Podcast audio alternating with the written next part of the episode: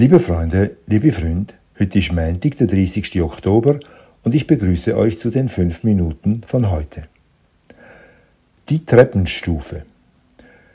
Ich habe erzählt, dass Alexis, als er noch klein war, unterwegs immer eine Geschichte verlangte. Und ich habe beschrieben, dass ich ihm gern den Gefallen tat. Aber nicht immer. Gelegentlich kam es vor, dass ich nicht in der Stimmung war, mir etwas auszudenken. Wenn er mich dann so lange löcherte, bis ich aufgab, erzählte ich, um ihn zufriedenzustellen, immer dieselbe Geschichte. Sie hieß die Geschichte, die mir entwischte. Ich wollte sie packen, da war sie weg, sagte ich mit Bedauern zu meinem Sohn. Nun habe ich keine Ahnung von ihrem Inhalt. Ist das nicht schade? Immer wieder erzählte ich die Geschichte, die mir entwischte. Sie ärgerte meinen Sohn, und er hielt sich die Ohren zu. Also dachte ich mir dann doch eine andere aus. Weil wir gerade auf einer Treppe nach oben stiegen, flüsterte mir die Fantasie etwas zu, das ich mir noch nie überlegt hatte. Es war die Geschichte von der untersten Treppenstufe.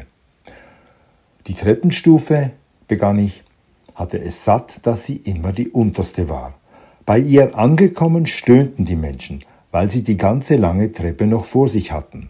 Und so träumte die Treppenstufe davon, wenigstens einmal die oberste Stufe zu sein. Zu oberst, dachte sie, sind die Menschen froh, weil sie die Treppe hinter sich haben. Und sie wünschte sich, die Menschen zu sehen, wenn sie glücklich sind. Eine gute Fee erfüllte ihr diesen Wunsch. Denn bei den Treppenstufen ist es anders als bei den Menschen. Weil alle Stufen einander so gleich sind, dürfen alle einmal ganz oben sein. Da die oberste Stufe sich von der untersten Stufe nicht unterscheidet, hat sie kein Recht auf den obersten Platz.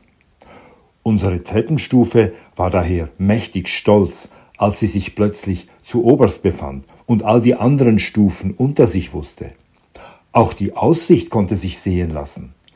Sie sah eine Welt, von der sie als unterste Stufe gar nichts gewusst hatte, und sie spürte, wie die Menschen erleichtert seufzten, wenn sie oben angelangt waren.